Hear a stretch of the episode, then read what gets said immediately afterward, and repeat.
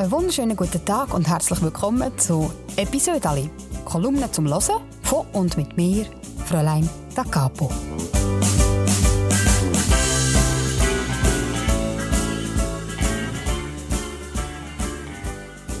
Ich bin seit 2015 Kolumnistin für die Schweizer Familie und das heisst, ich schreibe jede Woche ein Episode Ali.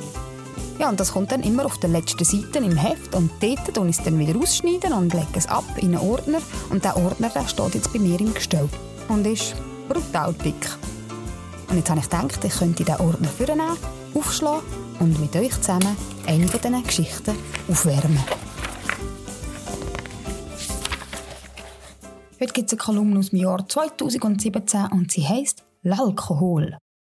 In der letzten Zeit hat die Post eine Überraschung nach der anderen für mich parat. Heute zum Beispiel hat sie einen Brief gebracht von der EAV. Das können ja nicht gedacht. EAV, das ist hier die Band aus den 80er. Erste allgemeine Verunsicherung haben die geheissen und die haben ein paar erfolgreiche Hits gehabt. Baba Banküberfall oder Küsst die Hand, Frau oder auch das hochgelobte Werk Drei weiße Tauben, wo mich jeweils an der Fasnacht verfolgt. Und während ich mich noch frage, was die Band echt von mir will, erklärt mir mein Mann, der Brief komme aus der Hauptstadt und EAV steht für Eidgenössische Alkoholverwaltung. Oha! Die Verwaltung teilt uns mit, dass wir ein beigelegtes Gesuchsformular ausfüllen sollen. Es handelt sich dabei um eine Mutationsmeldung für die Einteilung als landwirtschaftlicher Spirituosenproduzent mit einer steuerfreien Eigenbedarfsmenge. Wie schon letzte bei der Volkszählung ist das Ausfüllen nicht freiwillig, sondern wie etwa einmal bei der Eidgenossenschaft, eine Art obligatorisch. Obwohl ich mich bis jetzt nicht zu den Produzenten, sondern eher zu den Konsumenten von Alkohol gezählt habe, gehe ich mit meinem Mann das Formular gewissenhaft durch. Die von der EAV wollen wesentlich weniger wissen als die von der Volkszählung. Es geht schließlich auch nur um Alkohol und nicht um so komplexe Sachen wie in welcher Sprache denken sie. Wobei Alkohol ja durchaus Einfluss hat auf die Denkfähigkeit und so hat man das eigentlich auch gerade in einem gemeinsamen Formular behandeln Das Ausfüllen dauert dann auch nur ein paar Minuten.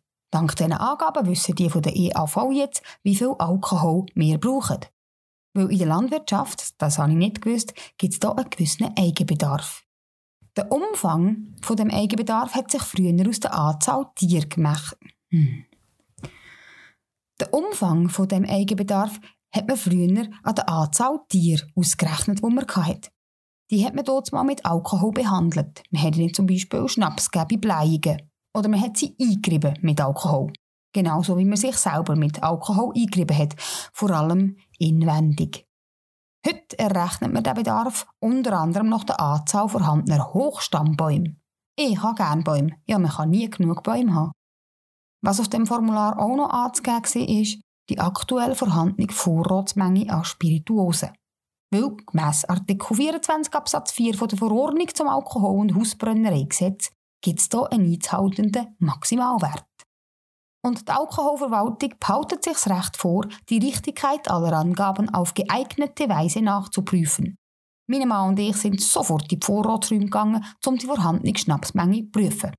Bei dieser Gelegenheit haben wir dann auch noch geschaut, ob die Qualität des Lagerbestands ebenfalls genügend ist. Wir haben festgestellt, dass sowohl Qualität als auch Menge überaus genügend sind. Ja, es ist sogar eher so, dass wir auch viel zu viel Schnaps gelagert haben. Wenn die vom AE, äh, äh, EAV jetzt kämen und da sie geeigneter oder auch ungeneigter, geeigneter Art und Weise würden nachprüfen, dann, dann wären wir, also dann sind wir dran. Darum haben wir dann die Abhilfe geschaffen und haben die Quantität äh, entsprechend verkleinert. Im Dienst von der guten Sache. Wir haben auch ein bisschen getanzt, obwohl wir gar nicht können tanzen und wir haben ja aber auch Tschechisch geredet, ohne dass wir Tschechisch könnten reden. Also, was soll's. Auf jeden Fall sind die Vorräte jetzt äh, erschöpft und wir auch. Das war es mit meinem Episode aus dem dicken Ordner. Wenn es euch gefallen hat, dann könnt ihr den Podcast sehr gerne abonnieren und vor allem auch euren Verwandten davon erzählen, damit ihr das nächste Mal alle wieder dabei sind, wenn ich hier alte Geschichten aufwärme.